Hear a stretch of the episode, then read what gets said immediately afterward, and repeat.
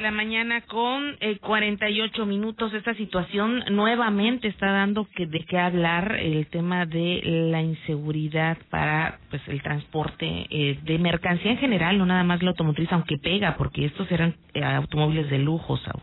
Sí, también en el caso de transporte de granos por ferrocarril, se, incluso hay videos todavía en redes donde fragantemente camiones, camionetas a, orilladas en un tramo de, del tren, sobre todo eh, lo que es en la zona montañosa, donde bueno no hay ni señal de celular, donde no llega la autoridad, donde la vigilancia es mínima, y en estos puntos rojos es donde ocurre de manera muy bien organizada este robo, tanto de granos como de autopartes, como todo lo que transporte eh, el tren, ¿no? Y provocan el descarrilamiento. En este caso hubo una guía que ayudó a que no se volcara por completo descarrilar el tren, más no se pudo evitar estos vagones que transportaban eh, vehículos. No obstante, ojo, hay un punto que menciona la, la nota, es una nota ya de circulación nacional en diferentes medios metropolitanos, eran sicarios presuntamente quienes hicieron ese sabotaje ayer a la altura de Acucingo, que es la zona normalmente donde ellos eh, tienen su área de operación.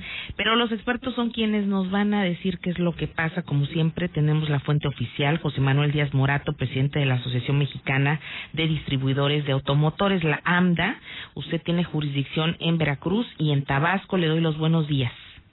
Buenos días, Adriana. Buenos días, Saúl. Y buenos días a todos los radioescuchas por supuesto, una situación más lamentable en este sentido de la seguridad para ustedes como sector y, por supuesto, eh, se agudiza esta situación con la pandemia que estamos viviendo.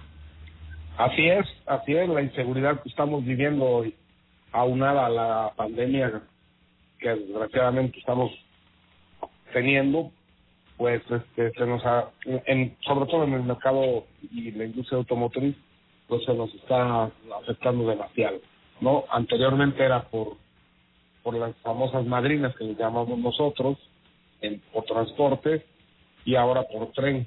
Y pues la, la, la, la inseguridad o grupo de vándalos que están haciendo esto, pues va creciendo, ¿no? Y hoy en la mañana precisamente estaba escuchando en un noticiero de el robo que hay, no, no nada más en la parte automotriz, y como bien lo decían ustedes, este también en granos, en robo de autopartes, en, en materiales para construcción. Entonces, pues es una inseguridad creciente, ¿no?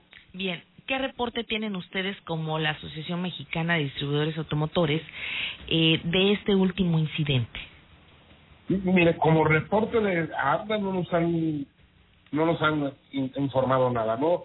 Este, lo que pasa es que nosotros como ASDA somos parte de la, los distribuidores de autos. Sí. Lo que son los fabricantes corresponden a la mía, a la Asociación Mexicana de la Industria Automotriz. Pero sí tienen estadísticas respecto a este tipo de situaciones, ¿no? Sí. Y sobre todo bueno, nosotros, más que nada en el, en el estado de Veracruz y Tabasco, que es la, el área que nos corresponde. Por ejemplo, en este año durante la pandemia aumentó el, este tipo de actos porque luego no, no se dan a conocer por lo mismo de la lejanía, ¿no? Así como no hay de repente versiones oficiales, pero ustedes tienen registradas pérdidas a comparación del año pasado. No, este, eh, ahorita es el primer caso grave que tenemos en la, en este, en la industria automotriz en nuestro estado y lo peor de todo es que es, era, según veo, que es una eran autos para exportación. Y esto pues le pega a la a la fabricante le pega a las aseguradoras y nos pe les, nos pega a nosotros como país porque pues, son divisas que no entran no pero sí es la primera que, que, que tenemos este conocimiento fuerte de, de, este, de este tipo de de unidades. Una eh, eh, a principios de año creo que hubo un un robo dentro del puerto de Veracruz de seis o siete unidades. Bien, sin duda alguna le pega a la intención de los inversionistas y por supuesto también ha pegado al sector el tema de la pandemia independientemente a la inseguridad que se ha registrado. Dice usted, son dos ya en el año, al menos en el estado de Veracruz o en la región. Pero la pandemia, ¿cómo cierran los números en este sentido? Pues mira, la pandemia de por sí en la, la industria automotriz veníamos en una picada muy prolongada, o sea, de llevamos antes de la pandemia llevamos 34 meses a la baja y este con la pandemia se agudizó, ¿no?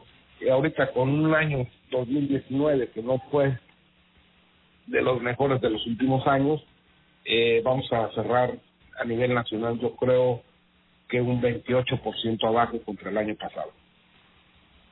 Esto es, esto es grave, se representó obviamente también en pérdida de empleos, en la caída de la economía y ustedes cuál es la perspectiva que tendrían pues ya con dos años seguidos bastante malos por lo que nos comenta. Sí, este, pues desgraciadamente nos ha pegado mucho a, a los distribuidores. En algunos casos hemos sabido que hay este despidos de hasta del 30% de la plantilla laboral y hay algunas empresas o algunos grupos que optaron por una disminución de jornada laboral donde más o menos les descontaron, descontaron el 30% de los salarios. Bien, por pues. lo mismo de la, de la reducción de jornada. Obviamente, ahorita estamos viendo un pequeño repunte, pero pues es no es un repunte como el que esperábamos porque venimos de meses muy, muy, muy malos. ¿no? ¿Y cuál es su perspectiva para el primer trimestre de 2021? Bueno, la perspectiva que se tiene en la industria automotriz para el año 2021 es de un crecimiento de alrededor del 4 al 5%, pero pues obviamente después de una caída de un 28%, pues, es, la recuperación va a ser gradual, estamos viendo más o menos que para llegar a, a, a vender las mismas unidades que vendimos en el 2019, yo creo que estaríamos hablando de una recuperación hasta el 2024. Oiga, ¿y cuál es el eh, rubro de autos más solicitados a, en este en esta estadística, no? O bien, por el contrario, los menos vendidos actualmente. Ahorita lo, los autos más solicitados pues, son los compactos y subcompactos. Y los que han bajado un poco son los vehículos de lujo eh, y la parte de comerciales de lujo, vamos a decirlo así, pick-ups. ¿Qué porcentaje aproximado? ¿En qué porcentaje aproximado? Más o menos en, en ese se- andan alrededor del 40%, 42% Bien. en el sector este. Pues un panorama bastante complicado para 2021 se espera. Le agradecemos que tenga muy buen día. No, muchas gracias, muy buen día y les deseo que tengan un muy buen año lleno de salud y trabajo. Ahora sí que todo Igual marche sobre ruedas. Que todo marche sobre ruedas, Dios quiera que así sea. Bien, felicidades, muy buen día. Gracias igualmente, cuídense.